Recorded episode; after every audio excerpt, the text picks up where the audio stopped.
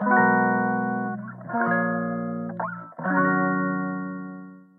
んにちは、西野絆です。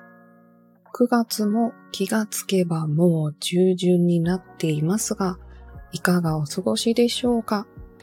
今日のネタは、新月と満月って意識してますか？っていう話にしようかなと思います。っていうのも、えー9月のね、ちょうど15日、昨日が、えー新月だったんですね。で、私は新月と満月がいつやってくるかっていうのを、スケジュールカレンダーですね。Google のカレンダーを使っているんですが、そのカレンダーにもう1年分ぐらいかな。もうだいぶ先の分まで、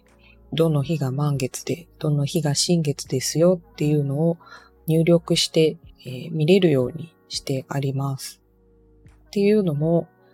過去の経験上、満月と新月の日は、体調もそうなんですけど、メンタル的に落ち込むことがとても多いですね。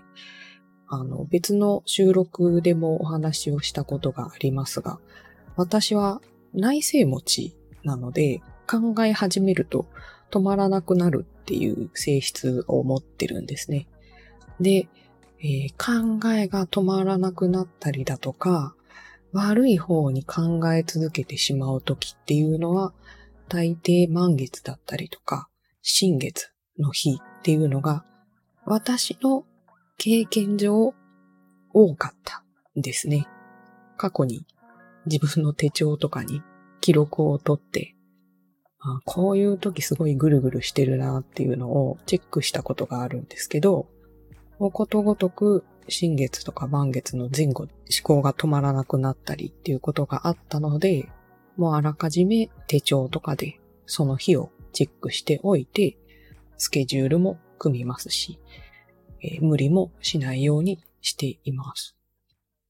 まあそもそも月の満ち欠けって地球上のね、海の満ち欠けにも影響を与えるぐらい引力っていう力が働いているんですよね。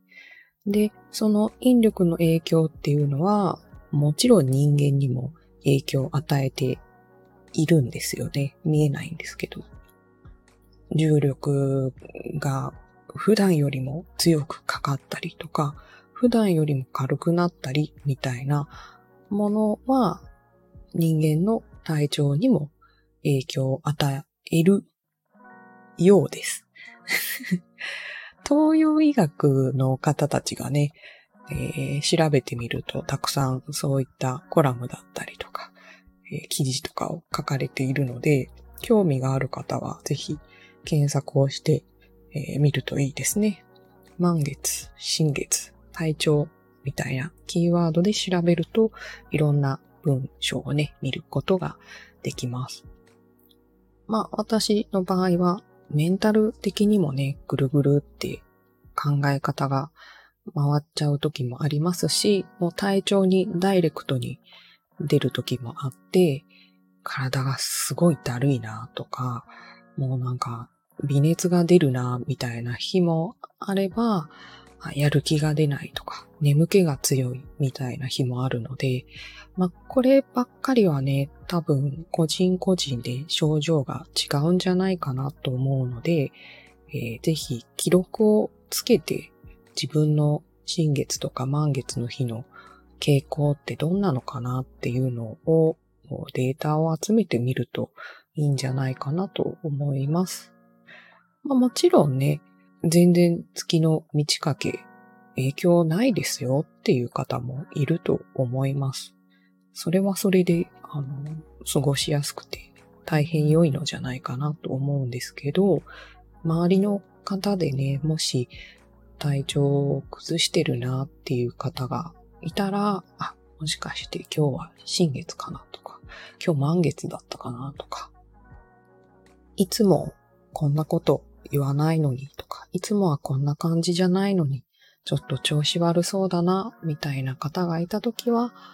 あ、そういえばこういうこともあるのかもっていうのを思い出していただけると良いかもしれません。まだね、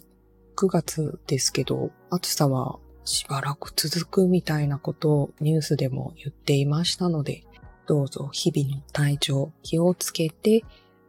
自分自身の健康を第一で過ごすようにしてください。自分の元気がいっぱいになってからまた活動していきましょう。最後まで聞いてくださってありがとうございました。また次回の収録でお会いしましょう。